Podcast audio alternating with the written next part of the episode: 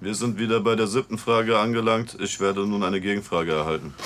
Yo, yo, Publikum, yo, yo. Hört jetzt zu, die Frage lautet wie folgt. Nennen Sie die Stadt Nummer 3 mit den meisten Türken.